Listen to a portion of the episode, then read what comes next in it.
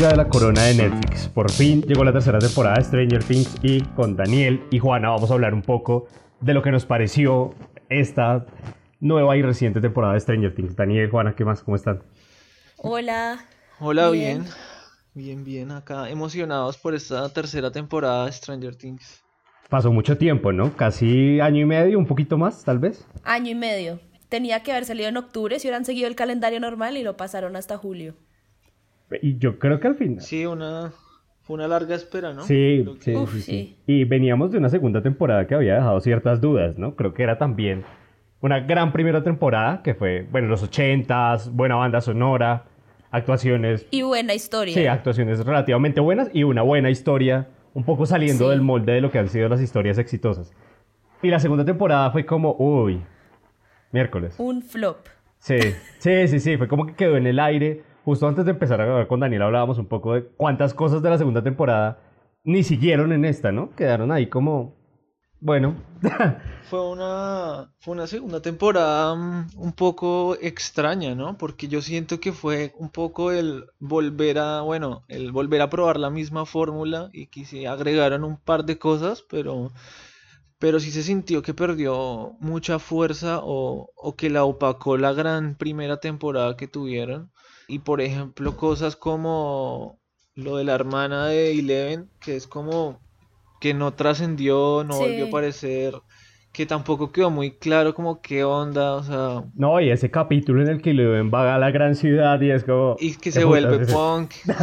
Sí, es que no tiene ningún sentido, que sale un poco de todo lo que ha sido la serie. Entonces creo que también tenían ese, estaban en ese vaivén, ¿no? O sale muy bien, o uy, la podemos recagar. Pero eso lo hicieron. ¿Eso era como un plan de hacer un spin-off o era solamente para sacar Eleven? Pues a Eleven de Hawkins. ¿Saben? No tengo ni idea. ¿Quién sabe? No, ni idea. No. No sé, Tampoco yo tengo ni que- idea. No sé qué estaban pensando, o sea, era como yo creo que querían meter como más eh, mostrar la ciudad, Sí. pues, porque es distinto Hawkins a... Creo que ya va a Chicago, es que no me acuerdo qué ciudad es que... creo que sí, no estoy seguro a cuál a qué ciudad va, no, la verdad no me acuerdo, Pudo, pero pudo hasta haber sido la idea de un spin-off, es verdad, porque son personajes completamente distintos que... Yo no sé, esa segunda temporada tuvo muchas cosas extrañas, pero bueno, ya centrándonos Igual, en esta tercera... igual de eso de, de los hermanos de, de Eleven sacaron un cómic, si no sabía, sacaron un cómic oficial Ah, de número, o sea, la hermana que vimos en la segunda temporada es número 8 y hoy sacaron un cómic de número 6 que los poderes son como que puede medio ver el futuro y eso. ah, bueno, pero entonces ahí, ahí está lo que dice Juana también. Si querían como apuntarle a, bueno, podemos hacer, podemos sacar más guita de acá, podemos seguir sacando Pues, si serie, hacer plata. su, sus X-Men, weón, quieren Su- crear sus propios X-Men.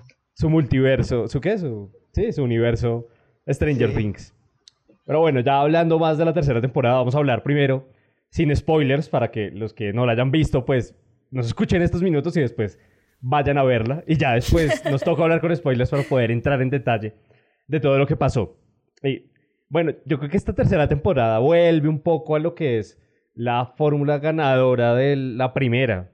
Siento que son grupos otra vez que los definen y cada grupo tiene eh, su misión, por así decirlo. Me acuerdo que Juana me decía, antes de empezar a verla, como, mírala, mírala porque tiene un par de personajes chéveres, pero cada uno le aporta cierta cosa a la trama que en cierto punto queda medio lenta de que no hablen rápido, ¿no? Que no se encuentren rápido. Sí, que no tiene ningún sentido como después de todo lo que ha pasado pasa algo raro en Hawkins y es como, oh, vamos a solucionarlo nosotros mismos porque no tener en cuenta las otras 10 personas que nos pueden ayudar en literalmente todo. y que saben todo lo que ha pasado. Es que llevan- es como que el infierno, ¿no? Que, que lo, lo dicen en una parte, que se volvió Hawkins y es como, uy, uy, ahí va medio lento, pero en general, mucho mejor que la segunda temporada, ¿no? De lejos. Sí, para mí sí, muchísimo mejor. Sin lugar a duda, para mí igual la primera sigue siendo la mejor de las tres temporadas, pero, pero esta temporada remontó muchísimo. O sea, yo la verdad me la vi creo que casi en un día. Son ocho capítulos, otra vez como que disminuyen el número de capítulos, cosa que agradecemos. Sí. Como había sido en la primera temporada. Y que, y mm, a mí me gustó, yo la disfruté mucho, me pareció que tiene momentos muy divertidos, que mm, también tiene eh, como momentos, digamos, emotivos, que son muy, muy fuertes. Y, y, creo que vale mucho la pena, además también los nuevos personajes que, que agregaron son súper carismáticos y se roban la temporada, literalmente. Se roban pantalla más que, los, protagonistas. O sea, yo la verdad sentí, por ejemplo, comparada a las temporadas anteriores, mucho más como, no sé si opaca, pero como un poco más reservado todo lo que pase con Once. O sea, como que ya no gira tanto todo en torno a ella, sino que está un poco, esta temporada como que se repartió un poco mejor la cosa y siento yo que se roba más la temporada es el equipo de, Steve y de Dustin. Que eso ya había pasado, pero eso ya había pasado en la temporada pasada sin que fuera intencional, pero el grupo de Steve y de los niños fue lo que salvó Patria. Yo ni siquiera les puedo decir cuáles son los otros grupos de la temporada pasada y creo que me la he visto dos veces.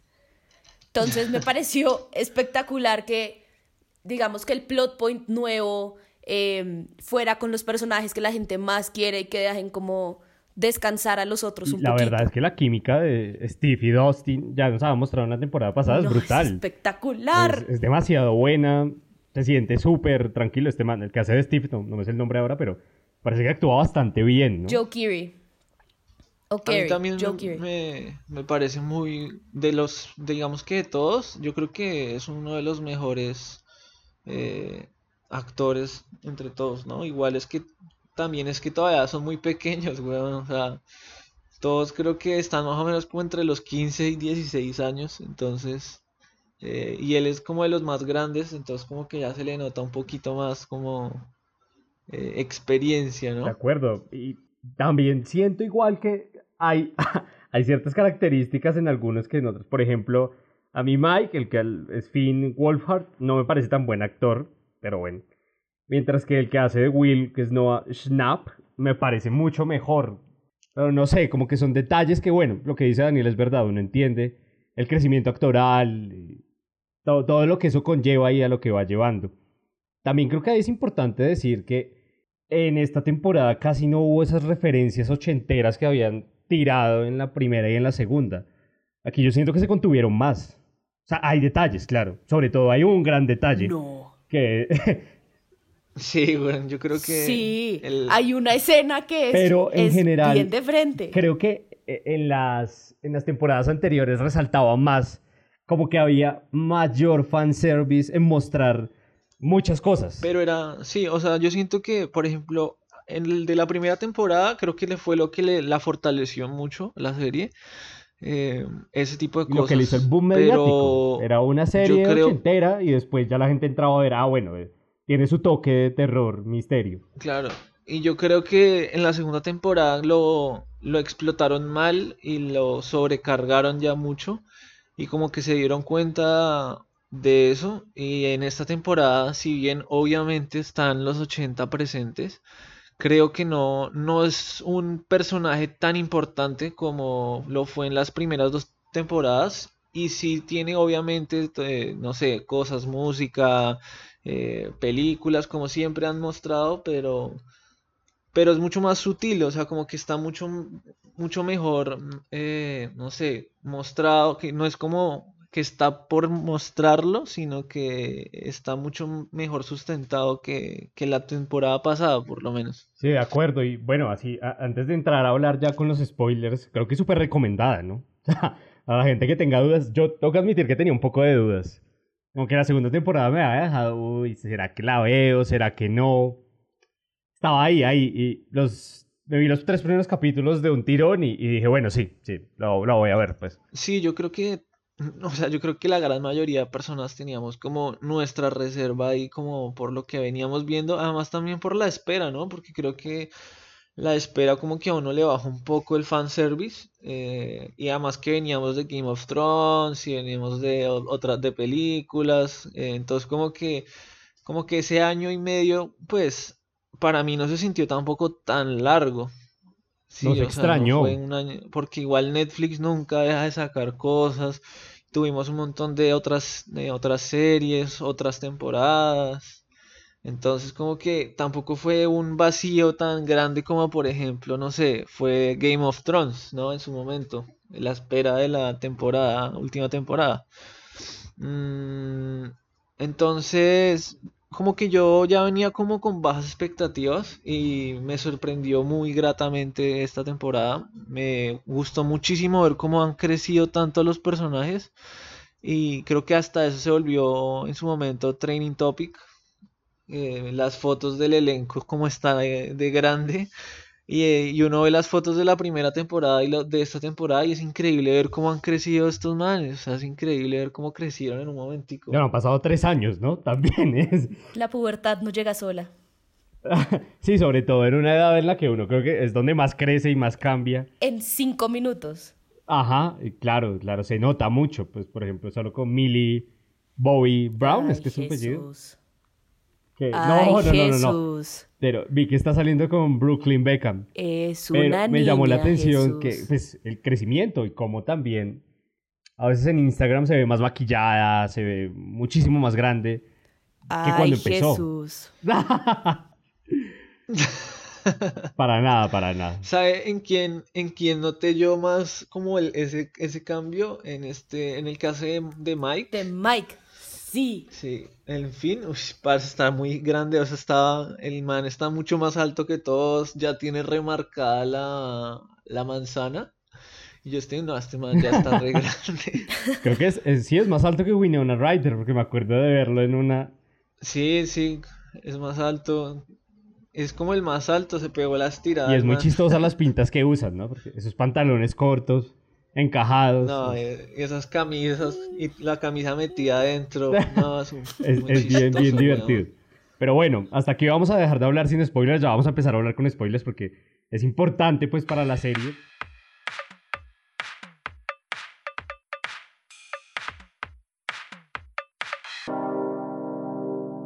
Hey, a partir de ese momento hablamos con spoilers.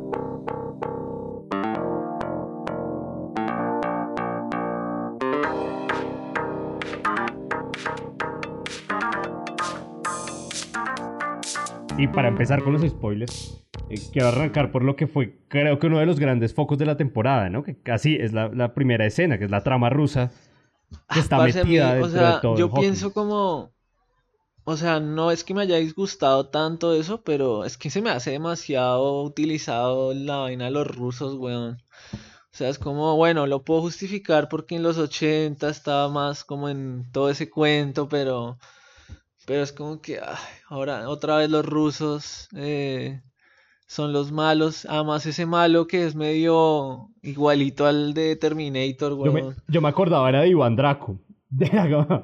Estaba Iván Draco. También, güey, es muy... Sí, yo... Yo creo que fue por hacer el guiño, ¿no? Los 80, la Guerra Fría. Ah, como que bueno, no lo habían utilizado. A mí me pareció espectacular. Yo lo amé profundamente. Me pareció la mejor presentación de los 80 sin que fuera in your face y me pareció perfecto para la historia. O sea, echarle toda la culpa a los Me gustaban los detalles con los que salían, como por ejemplo Erika, la hermana de Lucas, diciendo: Viva el capitalismo, yo no soy una sucia rusa. Dustin también, llegaron los soviéticos.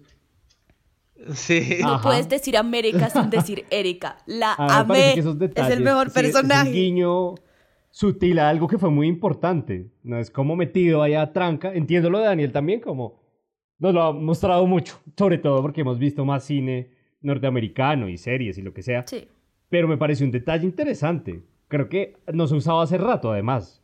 Claro, esa época donde Rocky fue a Moscú. Pero.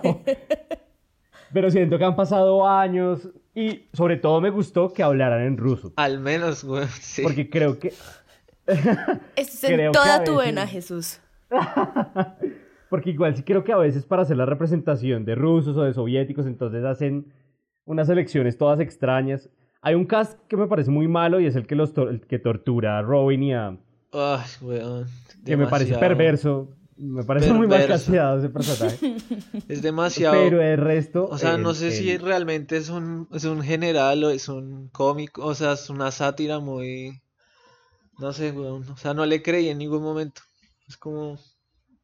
No. O sea, no puedo creer que este man tenga un rango importante en este ejército ruso. No, de acuerdo. Me encantó, en cambio, el, el de Alexei, pues me parece buenísimo. Y eso, digamos que ese Oh, personaje me gustó porque fue como también romper un poco de que todos los rusos son malos, weón. O sea, el man estaba como, weón, estaba de parche, o sea, ni siquiera fue porque fuera malo, estaba ahí porque, o sea, No, porque era su trabajo. Y que- creo que resalta algo interesante de lo que es al final esa esencia soviética y lo que fue la Unión Soviética en el hecho de nosotros cumplimos los deberes que nuestra nación nos da. No es como que hay, pues claro, hay gente mala, porque en general así es el mundo, pero, pero es, es el deber de la nación y el man está haciendo eso. Me parece por eso un personaje bien interesante y entrañable, pero bueno, empecemos por orden. Mm, eh, creo que todo, no, no cambia mucho nada, ¿no? Solo que Eleven y Mike están perdidamente enamorados. y eso tiene a Hopper preocupado. preocupado y a punto de estallarle la cabeza a Mike. Y creo que ahí se quedan eh, Y, igual- y que igual Mike estaba más eh, despertando a la sexualidad. adolescente rebelde que le dice que lo Ugh. enfrenta a Hopper y le vale mierda lo que le dice.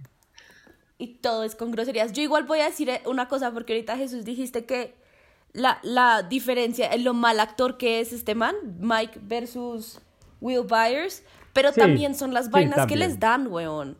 O sea, Mike no tenía cómo, es que no me sé los nombres, Finn Wolfhard, no tenía cómo hacer un papel interesante si todo lo que él hace es gritarle a la gente y llorar por su novia. En cambio, a Will Byers sí le dan momentos de actuación, miedo, llanto, emoción, felicidad, de lot, hasta crecimiento, evolución en el personaje. El otro man literalmente no hace nada. O sea, también es el script muy difícil. De acuerdo, creo que también es un algo personaje que al final está medio estancado. Yo no lo vi en It. Daniel sí la vio, ¿cierto? No sé el- cómo habrá actuado ahí. A mí me parece que en It, en It fue más o menos cuando él estaba haciendo la segunda temporada de Stranger Things, más o menos. Igual es, es que también es eso, o sea, creo que individualmente no es que resalte mucho, sino es también la química que generaron con ese grupo de niños eh, en la película, ¿no? Como que entre la química entre ese grupo como que re- realmente resalta mucho la película, pero no siento que haya sido él algo como uno de los más destacados tampoco, o sea, cumplió porque sí, tampoco voy a decir que lo hizo mal, porque no. Sí, bueno, también, también hay que ver que creo que se nota a veces más el crecimiento de otros personajes y de pronto uno se puede quedar con ese, es verdad lo que dice Juana, en ese punto medio de, bueno, si el personaje no crece se acaba vi- volviendo un poco tedioso y puede que no sea culpa de él con, temas actorales igual. Sí, yo también creo que igual no es solo tampoco de él, o sea, hay varios como de, del, no sé, del grupo que eh, yo sentí que no tuvieron tanto protagonismo esta temporada, o sea, si bien, bueno, Mike, eh, con, siendo la pareja de Eleven, obviamente sí, digamos, tiene su, su fuerza, pero no lo que hablábamos, no trasciende más allá, o sea, está en lo mismo de las dos primeras temporadas ahí detrás de Eleven, siendo el... eh, como que ahorita le agrega un poco más lo de ser adolescente, pero es lo mismo. Y el otro personaje que yo también sentí medio estancado es al de Lucas, al de Caleb. eh, eh, ¿cómo es que se llama? El, ah, Bueno, Caleb. el nombre del man. Sí, es el- el- Lucas Sinclair es el personaje. Porque no hace nada, o sea, se la pasa con Mike y es como... No, o sea, no hace nada, literalmente no hace nada en toda la temporada, es como que está ahí y ya, es como medio el comic relief, pero, pero ya, no, no, no hay una gran evolución, digamos, que digamos, muy grande. Ay, en cambio yo siento que por ejemplo el personaje de Max Es tiene un cambio interesante, ¿no? Sobre todo su relación también con Eleven es... Yo la disfruté bastante. A mí me parece que también eso, y como esa relación como de con, con Eleven, me parece que como eso no, no sé, porque casi no lo habíamos visto en la segunda temporada. Y, y verlas ahora como interactuando en esta temporada también me gustó mucho. Y, y ser ella la que le como medio le enseña el mundo a, a Eleven y le abre un poco más los ojos de que no todo es Mike. Y, Ni Hopper y- tampoco, porque creo que es como bastante sobreprotector, ¿no? Hmm. Sí, poco posesivo el muchacho. hablando de Hopper, Pero yo espera, la verdad espera, es que espera, porque no yo re- creo que hay una Dale, cosa dale. y es que yo creo que eso es un balance, porque en la temporada pasada los únicos que tuvieron del grupo de niños como una evolución en su personaje fueron Mike y Lucas. Los otros, Eleven, bueno, siempre ya con su tema sus poderes, de dónde viene todo ese rollo, pero como en el sentido de crecer, ellos fueron los únicos que tuvieron como esa experiencia. Entonces, yo creo que lo que estaban tratando de hacer era como balancear un poco el tema, que Max no sea solamente la novia de, de Lucas y, y como mover, mover, como subirlos a todos como a un nivel, como una adolescencia más parecida. Obviamente teniendo en cuenta pues que todo el mundo crece a velocidades diferentes. Will Byers es un niño todavía, tenía una experiencia, una, unas experiencias muy duras. Obviamente no es el primero que va a ser el más adulto, pero creo que sí estaban tratando de nivelar. Y a mí eso no me molestó tanto que los dejaran a ellos dos quietos, la verdad. Bueno, vean, yo estaba pensando ahora en Hopper y yo no recuerdo a Hopper ser tan violento en las temporadas anteriores. Aquí es como que solo está estresado. No, es un estrés constante. Torturando Ya, a un ya, señor. El bigote además ya lo hace aún más señorial. Además que es medio alcohólico y también es medio adicto a unas pastillas que se toman sin... Entonces, como que eso lo hace un poco más sí, volátil. y también creo que es la temporada en la que Winona tuvo menos relevancia, ¿no? Es como la, la compañera de, de Hopper, o sea, como que, no sé, creo que la, en la primera temporada, obviamente ella fue el gancho de mucha gente para la serie, porque creo que era de la, la- una de las actrices que más se conocía, si no creo que era de la única que se conocía de, de la serie. eh, Y era además como la primera vez que llevaba a un actor tan famoso de cine a la sí. televisión. No, y Netflix. Televisión, entre comillas, Netflix Netflix, sí. Fue 2016. No lo habían hecho con ninguna otra serie. Ya después se, se abrió el camino y hay un montón de actores de televisión que están, de, de cine que están haciendo series en Netflix. Sí, yo creo que ella igual, si bien también, no sé, tiene sus momentos, pero siempre la vemos es en función de la relación que tiene con Hopper, ¿no? Entonces, De la tóxica relación que tiene con sí. Hopper. Pero, no sé, a mí me dio, es como, no, viejo, qué pesar, güey. Esa vieja es más de malas en la vida, weón. O sea, Es todo lo... hay, hay un cuento, sí. que yo no me acuerdo de quién es exactamente, pero dice eso, que había una, una mujer que todos los esposos que tenía se le morían. Bueno, no me acuerdo ahorita, es algo, es algo del folclore europeo, pero no me acuerdo bien. El punto es, bueno, ya con... Ah, bueno, y creo que los últimos personajes que nos hace falta hablar es los... eh, El grupo que más nos gustó, creo que tiene dos personajes muy buenos, Robin y Erika. Para mí se roban completamente todas las escenas que tienen. Muy, muy bueno, weón. Además que creo que tienen los mejores diálogos, eh, los actores como que no se entienden muy bien.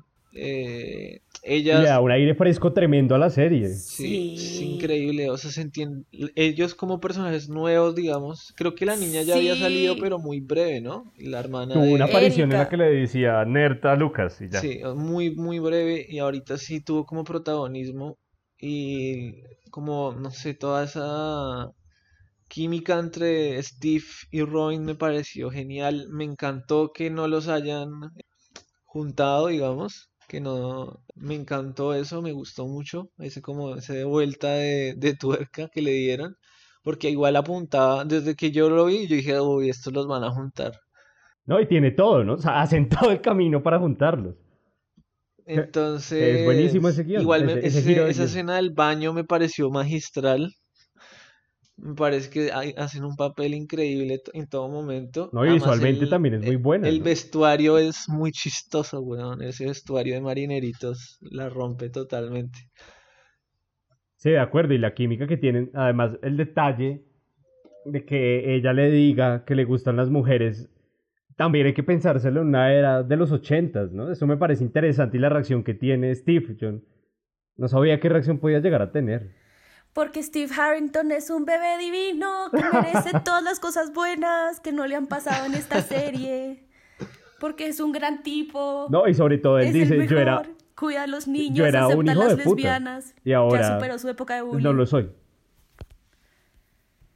que esas transformaciones no son tan comunes de ver. O sea, la primera temporada de Steve uno que pensaba que era el bully, que iba a ser el bully toda la serie. Iba a ser el bully toda la serie, pero llevaron a Joe Keery y les pareció que el personaje estaba, que el man había hecho el personaje como tan, como likable, que le escribieron toda la última parte de la historia, como todo donde se, todo, donde se redime la primera mitad, lo escribieron por el man.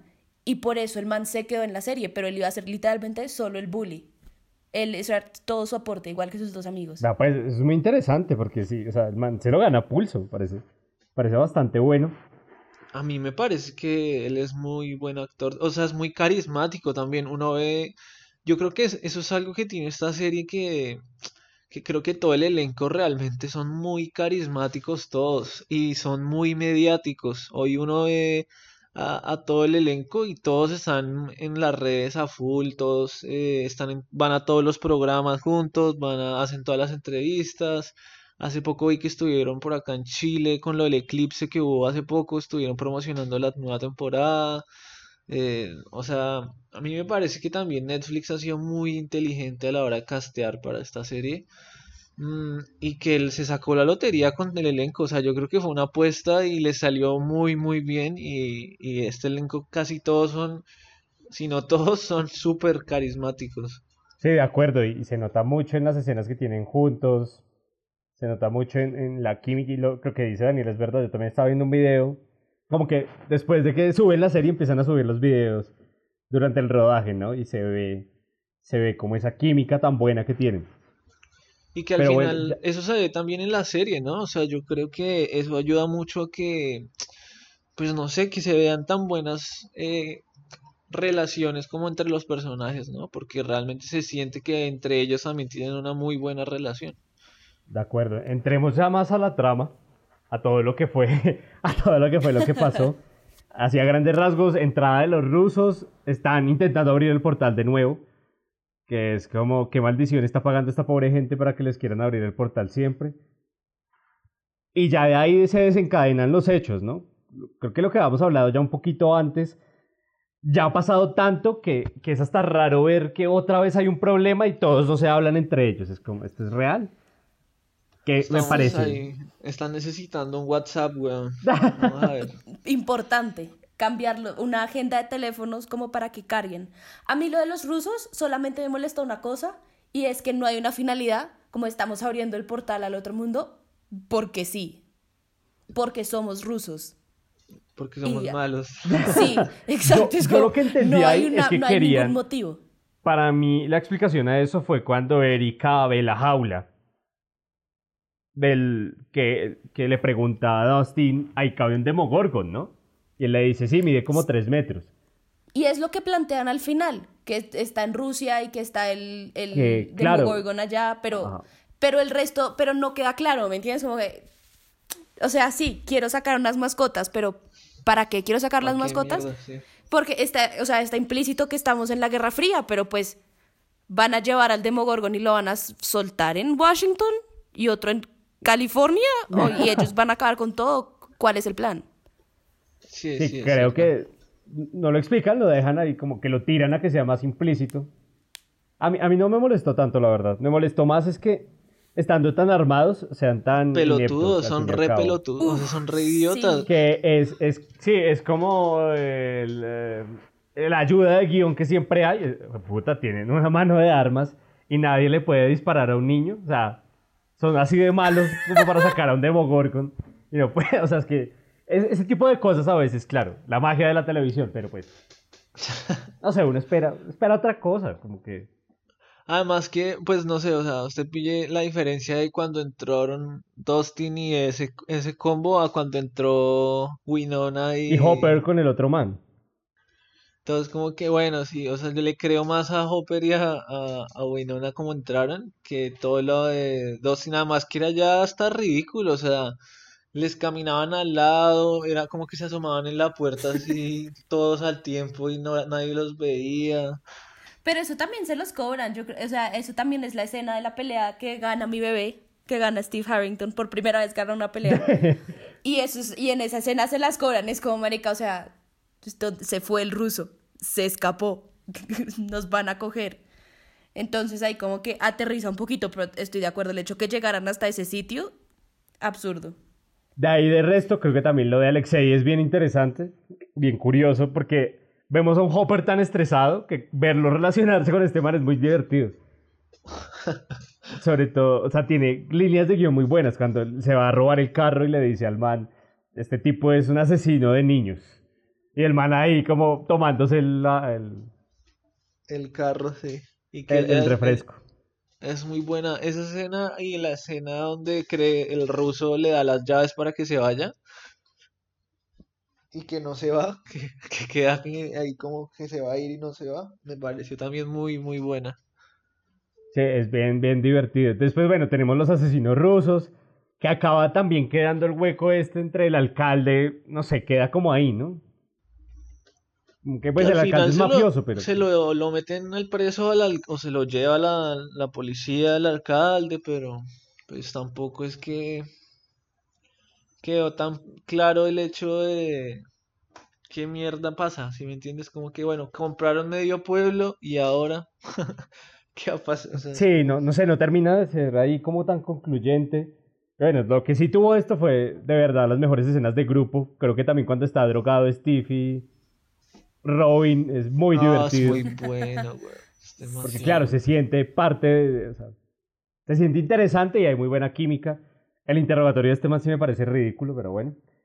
El de resto también la relación Dustin, Erika, chistosa, en las charlas que tiene Dustin. Dustin es un personaje que me parece muy bueno. Podemos saltarnos un segundo hablando de Dustin a la escena del final. A cuando aparece Susie. Ah, metida con tranca ahí, no, no sé, no sé. O sea... No, viejo, yo, yo la verdad me cagué de la risa, weón. No podía de la risa. O sea, de lo, de lo ridículo, o sea, es que es tan ridículo, weón, que no, uno no puede no reírse. Es que es demasiado absurdo y ridículo que se pongan a cantar, weón. Es, muy parche, weón. Además, la niña, es todo, son todos adorables, pero cantando y todo se está yendo Y la, niña toda feliz y los planos de cámara como dando vuelta. es, tan ridículo que es imposible no, no reírse. Yo no sé qué pensar. No, la verdad, no.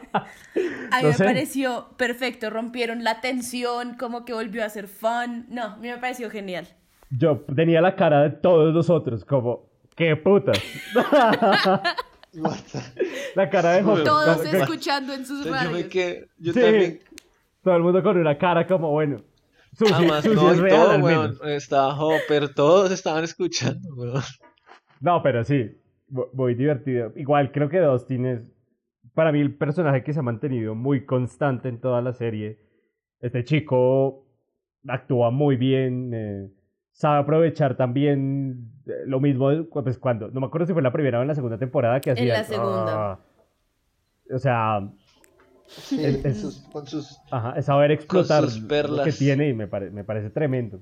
Además que tiene un carisma impresionante.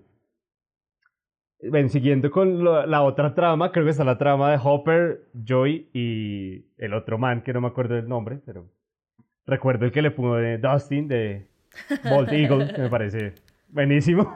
Águila calva. No podía de la risa. Y, y es al final como la trama adulta que siempre ha tenido la serie, ¿no? Que la sentí súper eclipsada por la relación Hopper-Joy, como... Y no, no entendía a Hopper, la verdad. claro.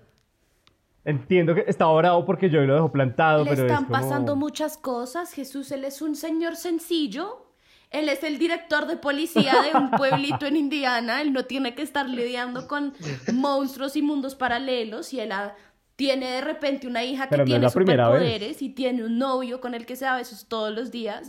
Hopper necesita un descanso. La puerta abierta. No le dejan los tres hinches abiertos. O sea, él necesita un descanso. Ellos todos han pasado por muchas cosas. O ah, sea.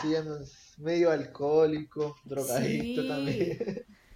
Cada, vez que cree que las cosas van a mejorar, aparece otro monstruo. Déjalo, déjalo que esté un poquito estresado. Él solo quiere ver a su hija que no se dé besos. Pero es que solo está estresado. Juegos de mesa por la noche y salir a comer con su novia. Vive estresado. Es un tipo sencillo. Desayunar. Que lo dejen plantado. Ay. era un tipo sencillo. Yo creo que está vivo. Lo estábamos hablando justo con Daniel antes de grabar. Sí, pero no tenemos confirmación de eso. A mí también me parece muy cagada que lo maten. Está en Rusia. pues, Está ya encerrado. A mí me parece Sí. que está bien que lo hayan matado, o sea, me parece, obviamente, pues sería cool que estuviera porque creo que es uno de los mejores personajes, pero me Además, parece este man- también ¿cómo es que interesante que lo hayan matado porque eso demuestra que cualquiera puede morir en la siguiente temporada, ¿no? Algo muy medio Game of Sí. Thrones, pero, No, es verdad. acuerdo. pero, mm, pero no sé, ahora con esa escena, esa escena di- medio post créditos donde lo- los rusos dicen que tienen un americano en una celda, pues da el indicio de que puede llegar a ser él, ¿no? Pero quién sabe que también puede, O puede el ser otra persona, puede ser otro... Yo pensé que iba, a ser el, que iba a ser el científico papa. A menos de que esté muerto, porque la verdad no me acuerdo. ¿Cuál científico papa? Uf, no sé. El, el, pap- el primer papá de Eleven. Ah, ok, ok. Ah, No, yo, yo pensé que era Hopper de una. No, no tuve ni media Sí, yo también pensé, lo primero que pensé fue, ah, Hopper, pero la, después, después me puse, a pensar como, ¿y cómo mierda llegó a Rusia? No, un portal conectado. Y, y no solo eso, sino cómo mierda los rusos supieron todo del portal, cómo tienen la máquina para abrirlo, cómo saben todo. Tienen que tener a uno de los científicos de... De la primera temporada. Ajá. Podría para ser. saber. Eso es lo que pensé yo, pero la verdad, la verdad es que ni siquiera me acuerdo si el man está vivo o no. De pronto es uno secundario. No sé.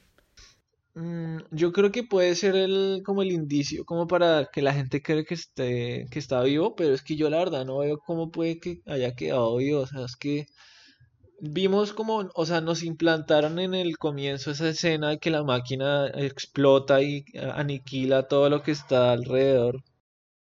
No le veo forma de cómo este man se haya podido salvar, o sea, no, pues no, a menos que lo que hablábamos de que eh, hubiera saltado al otro lado eh, y hubiera quedado ahí en el otro lado y los rusos volvieron a abrir el portal y lo sacaron, pero pero pues no sé, es que no le veo forma como haya podido sobrevivir a eso, la verdad, a esa explosión. Igual la magia de la televisión todo lo Ah, puede, no, así obvio, que pero pues alguna, si sobrevive alguna explicación nos darán como que un ruso lo agarró antes de morir o alguna cosa ahí. Terminator lo protegió Sí, con lo que seguramente quedaba de su cuerpo. sí, no sé, que cualquiera, sí, obviamente, esperemos a ver cómo lo justifican, a ver si sí vuelve o si es otra persona.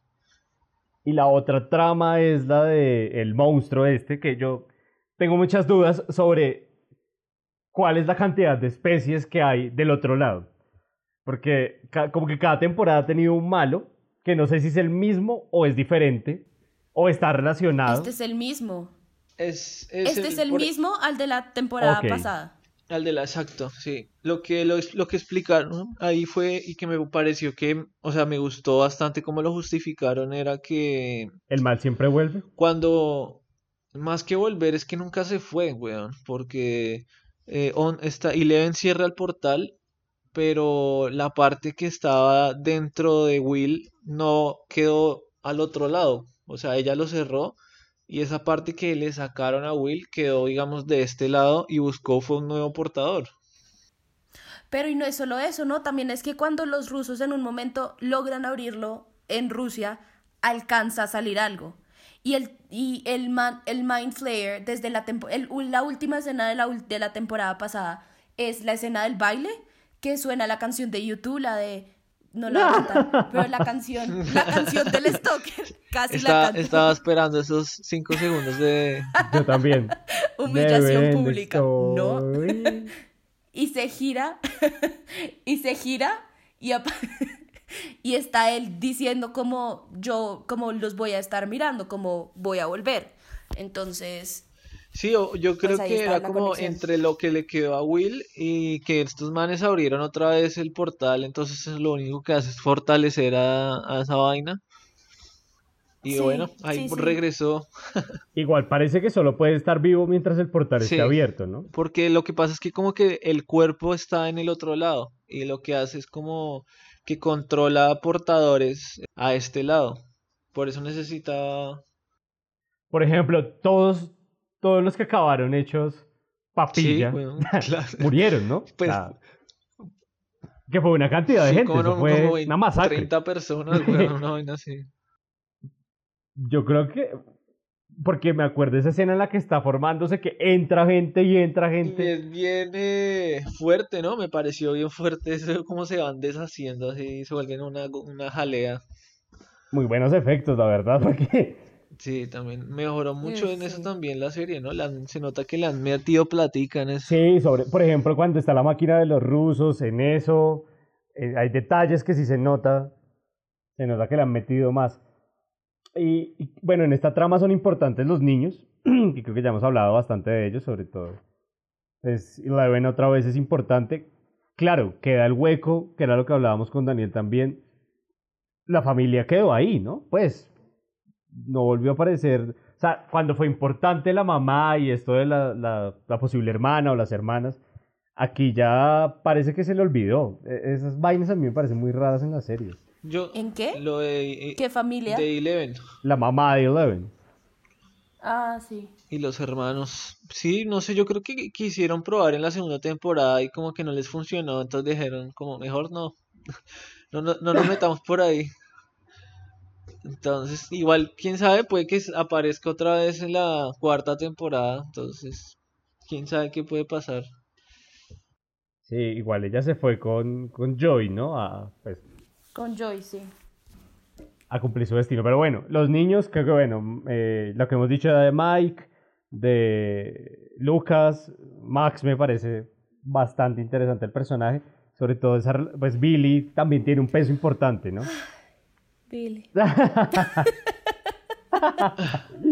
Como la mamá de. Sí, de, Mike. Mike. A mí esa, esa escena, pues, o sea, es chévere, es interesante eso, porque es como el esposo se ve que es un man y que. Además que el, el, ex- el esposo siempre lo han mostrado como que es un pelmazo, weón. O sea, como que el man se limita a existir y ya no hace nada. Es como que está siempre sentado ahí mirando la televisión. No está haciendo, no hace nada. Como que es invisible a la- los ojos de... ¿De qué? De su mujer, weón. O sea, es como... Claro, no, a mí esa escena me gustó. Es como además el man le coquetea, el man está buenísimo. Sí. La abeja es como todas las señoras van a verlo. Sí, muy- Eso es muy bueno, sí, sí, es Puro muy bueno. A mí lo que medio no me gustó es que quedó en el aire, weón. O sea, fue Yo como... pensé que iba a tener de pronto un poquito más de peso. Pero es que sí, pero lo usaron solamente como Sí. para darle como backstory a Billy. Porque no había literalmente nada más que pudieran Sí. construir y quitar en 0.1 segundos sobre él. Sí, no. Bueno, es, es interesante también lo de Billy, el flashback, ¿no? Creo que demuestra Oh. mucho la personalidad, lo que le pesa, cómo acaba después sacrificándose por Eleven. Es... Le, le dan más características a un personaje que también solo había sido el bully. Billy merecía más. Entonces eso, eso creo que es también bien interesante. Y en general, bueno, después la, la historia va en que los tres, cada uno por su lado, van haciendo su descubrimiento. Hasta que hay... Pero para mí hay... Es que se demoran... sie- Creo que se encuentran hasta el capítulo 7, ¿no? Que hablan en el centro comercial. O en el 8, no sé. No, no me con los niños y los rusos, pero los niños se encuentran antes con, con la historia olvidada de este podcast, que son Nancy, el novio y las ratas mutantes.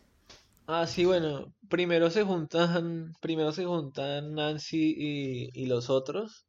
y A mí me parece que se- Nancy y Jonathan tiene más química la madera. O sea, es terrible. Lo- En la, en la primera temporada, en la primera temporada, maybe. Eclipsados por mi bebé Steve Harrington, pero.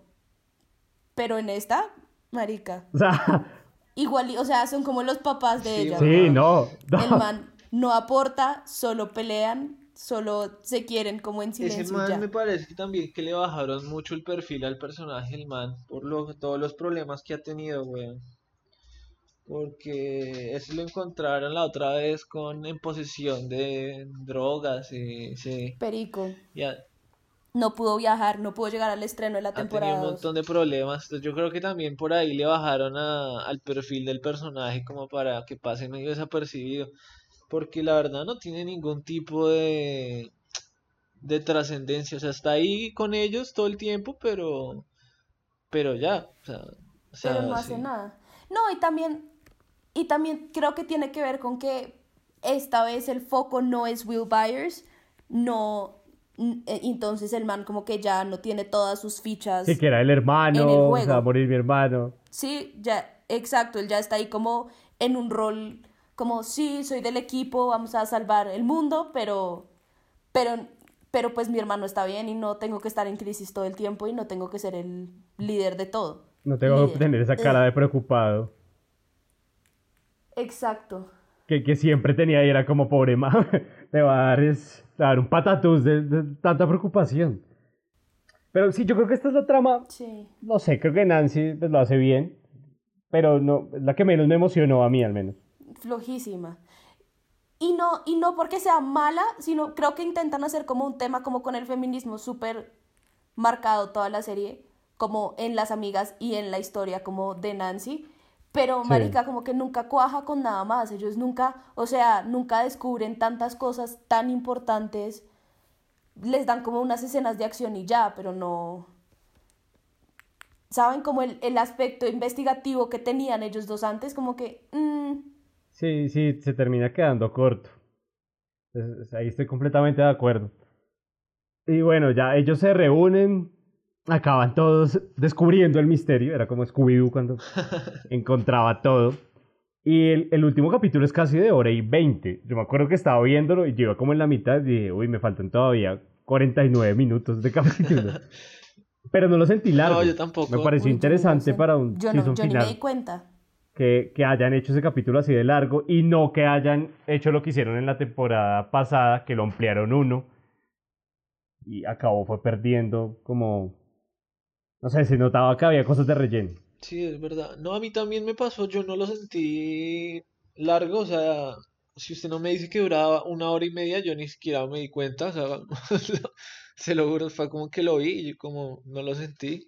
Eh, me pareció un muy buen capítulo. Eh, tiene diálogos muy buenos, los efectos también son muy buenos. Me rompió mal el, la escena al final, me rompió el resto. Fue como esa, esa carta de, de fue directo al corazón. O sea, me, ahora sí a mi gato y me puse a llorar. Berriada. Una berriada inmediata. Es imposible. Sí, no, no, no, no llorar. Era imposible que no. ese, que ese discurso. y, vea, justamente en IMDb el mejor capítulo calificado es el último, está con 9.6, que es, es, una calificación bastante buena, la verdad. Por ejemplo, ¿cuánto tiene la, la temporada anterior? El, mejor capítulo de esta es ese, está con 9.6, y el segundo es el cuarto, que también parece el del sauna, que esas escenas de Billy en el sauna son bastante buenas, que está con 9-4.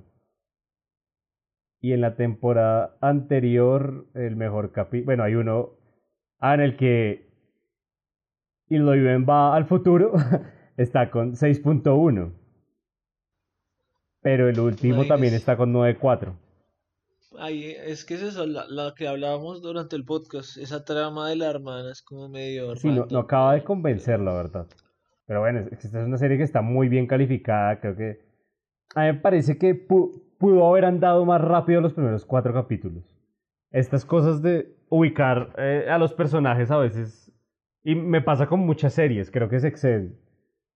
Creo que en un capítulo de estos usted podría mostrar lo que a veces cuentan en dos y medio. Más teniendo en cuenta que son solo ocho capítulos, me parece que sí, como que se siente más eh, eso que usted dice.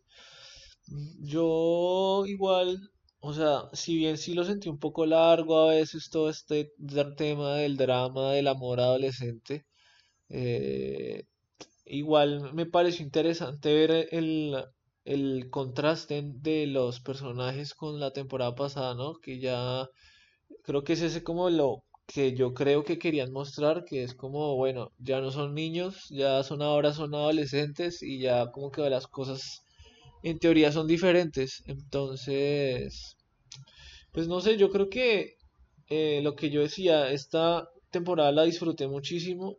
Creo que vale mucho la pena vérsela. Creo que deja como unas buenas bases, al menos para una cuarta temporada que parece que ya está confirmada. al menos el productor ejecutivo dice que quiere que la serie tenga una o dos temporadas más. Entonces, no sé, yo creo que igual esta serie no da para más de dos temporadas más, weón, porque si no ya es, como... No, los niños crecen y ya se acabaría un poco... La, magia, no sé, como sí, como... Sí. Además es que ya hasta qué punto la van a alargar, o sea, hasta que se casen y Leven y Mike y tengan nietos, o sea... Y salga otro Demogorgon cada año. Y Leven en su vestido blanco sangrando por la nariz. Bueno, hay que, queda un detalle importante, ¿no? Parece que Leven perdió sus poderes, o al menos no los puede usar. Yo creo que eso solamente lo, lo usaron como convenientemente para que el monstruo fuera más eh, imponente. Oh, Eleven no tiene poderes. yo creo que ese va a ser. No, yo creo que ese va a ser un plot point importante para la próxima temporada. Sí, yo también ya estoy ahí como que, que primero que tiene familia y que se siente pues muy como incapacitada por eso. Entonces yo creo que si ya la sacan de Indiana o pues de Hawkins, probablemente la van a mover por más sitios tratando de, de conseguirlos otra vez y eso también obliga al resto del equipo a ser menos 11 dependientes. Puede ser. Puede ser, yo creo que igual puede que a mí me parece que esa va a ser la primera parte de la cuarta temporada. El camino de entrenamiento de Eleven para recuperar sus poderes, porque vuelve a aparecer otra vez algo y la necesitamos para salvar el mundo. Viendo le ponen como es apenas ya Rocky ha estrenado, le pueden poner la música de Rocky ella corriendo en las escaleras de San Francisco. Subiendo las escaleras. Me parece. Pues, ese detalle me pareció chévere, ¿no? El de Back to the Future, que creo que era que Juana decía que fue muy evidente. ¿No? No, yo estaba. No, hay una escena cuando van andando y Leven y. y Max camino a la casa de las salvavidas, que van literalmente vestidos de los mismos colores que E.T que ya habían hecho esa referencia, pero fue tan evidente que una persona que no se ha visto E.T. en... Ah, y van en la... 15 años la, cogió. En una bicicleta también, ¿no? Sí. En la bicicleta. Ah, sí, sí, sí, claro, arriba, es cierto, es cierto. No, no me había, no, es no me había fijado, yo me quedé con la de Back to the Future, que es... Ah, es muy evidente, ¿no? me dio mucha risa los comentarios de ellos drogados viendo la película, weón. No, parce. Sí, es como entonces él quiere volver al futuro y eh, su mamá está ligando con él y no puede porque si no desaparecería. Está ligando con él. Dejen de ver estas series en español, se los no, no, pido. Yo la, vi en subtitulada, of course. No, no, no, yo no la estaba viendo en español. yo, yo la veo con él. subtitulada, pero ahorita no me acuerdo de la de lo que dice la palabra que usa exactamente. Ligando con él. Ah, fue la primera que se me vino a la cabeza. ok. No, no, no, no, no. Es herejía ver una serie quitándole el idioma original. Hasta dar que me lo vi en alemán sin entender absolutamente nada. Pero bueno, creo que sí, es, es, es una serie que todavía lo que dice Daniel es verdad, se puede explotar un par de temporadas más y va a ser interesante ver qué rumbo toman, ¿no? Creo que además los, pues, los chicos van a ser estrellas, seguramente van a tener agendas más apretadas. A ver cuánto se demora en poder llegar a salir una cuarta temporada. Pues todavía no ha empezado nada eh, de producción, entonces eh, esta temporada la empezaron a grabar creo que como en octubre más o menos, no mentiras, como en septiembre, la terminaron en noviembre del 2018 y salió ahorita. Entonces yo creo que puede estar demorándose quizá lo mismo, un año y medio, si no empiezan rápido, eh, hasta por ahí dos años. Entonces, imagínense si ya sentimos el cambio de los actores en dos años, ya van a estar todos con barba. No, dos años va a ser otra cosa. va a ser ya, mejor dicho. Pero eso también va a estar chévere porque entonces como los separaron y ya no están como viviendo en el mismo sitio, eso también va a ser, no va a ser como, o sea, sí crecimos como mucho para el tiempo que pasó, pero sino que puede hacer, pueden hacer como el comentario, como el meta comentario, como de, mm, cómo hemos cambiado, ¿no? Ah. y, y, y, y la gente, y en el contexto de no nos vemos hace mucho tiempo, pero también es porque ya no tenemos 12 años, sino que tenemos 19. Además que también como la distancia los va a afectar, ¿no? Porque no es lo mismo, o sea, esos tipos de relaciones, cualquier relación con, eh, con la distancia ya cambia mucho, entonces el, el, hecho de que se hayan ido ellos de Hawkins también a ver qué va a pasar. Y eso yo, yo solo tengo fe y pues tengo muchas ganas de ver qué pasa. Quiero ver a Eleven y a Joyce como en una relación como de mamá e hija en la adolescencia que va a ser una gonorrea. y eso me parece, eso me parece chévere. Y también me, me parece muy chévere ver como los celos que le van a tener Mike a, a Will, que va a ser como medio, medio hermano de Eleven. Entonces como verlos acercarse a ellos dos que tienen como una historia de pronto más cercana, más parecida que los otros, va a estar chévere en la otra temporada. Sí, el triángulo sí, de acuerdo. El triángulo. Además que Will como que no está tan interesado en el tema, ¿no? Claro, creciendo puede que... No, pues es que él es un niño, pero también es que, pues quiero volver a lo que dije de Hopper, pero es verdad, o sea, le han pasado muchas cosas. O sea, lo, obviamente su preocupación en, ese, en la vida sí, no, es buscar.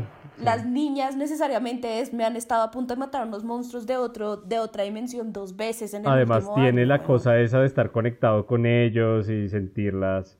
Sí. Sí, es, es, bastante complejo.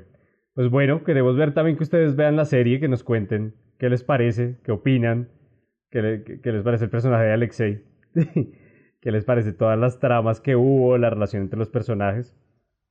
¿Qué opinan de la maravillosa Maya que llega? De Maya. Sí. De Maya Hawk. Bueno, sí, Hawk. Es como algo así. La hija también de Uma Thurman. Pues yo no tenía ni idea. No, yo tampoco tenía ni idea que era la hija de, de, ellos. O sea, hasta después de que se acabó la. Me acabé la temporada fue que me di cuenta por todo porque internet está plagado de artículos y vainas de ella. Es tanto que uno escribe en el buscador Stranger Things y lo primero que le sale. Que sale es Maya, sí, sale lo primero que sale. Y va a estar en, en la última, en la nueva película de Tarantino que es en un mes. Yo no sabía. Yo me estoy enterando de esto en este momento. Y ahora que la veo es súper evidente. Claro, sí. Es igualitica, Es idéntica, Es igualitica a ambos, además. Además, ¿qué, qué actores por padres, weón. La verdad es que actuó bastante bien. Ahora en Once Upon a Time sí, ya tengo bastante... Pues va a ser chévere verla. Sí, weón. O sea, la verdad... Y va, va, a tener una película con Andrew Garfield también próximamente. Ya está. Mainstream, creo. Ahí va, ahí va. Sí, sí, sí, va a ser bien interesante. No la celebramos tanto en el podcast, pero ya es una de las mejores cosas que salió esta temporada, sin duda.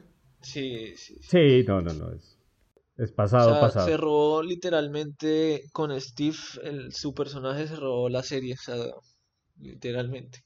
No, y con Erika también, creo que, es brutal todo lo que hace Erika, y, lo bien que actúa. Digamos que, tanto que, no sé, yo le critico mucho a estas productoras grandes como el tema de de la inclusión, no porque realmente, no sé, sea algo que lo quiera normalizar, sino por el hecho de cumplir, ¿no? Como lo hemos visto muchas veces en Marvel. Y me pareció que está súper bien metido el tema de como de que ella sea lesbiana, me parece que está muy bien manejado también. Entonces, como que es también de aplaudirle a esta gente que está empezando realmente a, a generar espacios, ¿no? Para pues, todos. Pues, de acuerdo en que se siente mejor, no como la necesidad de hacer esas cosas, sino que, que salga así un poco más al natural. No es nada cliché, no, no, es muy natural, weón, o sea, y eso realmente me gustó mucho y nada, o sea, la verdad que amé el personaje y, amé la relación que tiene con, con Steve. así es, pues bueno, recuerden que no, pues, no, pueden, no pueden, como Square. Nos pueden escuchar en Spotify, Audioboom, eh, Google Podcast, iTunes, no sé, Daniel es el que se sabe el resto. Eh, speaker, en speaker, tuning, eh, ¿qué más? No, no sé, en todo lado donde crean que hay podcast y pueden escuchar podcast, seguramente ahí estaremos. Y si no estamos, pues nos escriben y estaremos. Y que nos pueden también seguir en Instagram. Vamos a tener alguna que otra sorpresa. Alguna actividad, sí. bueno, pues esto fue otro capítulo de Claqueta en escena y nos escuchamos en otro episodio.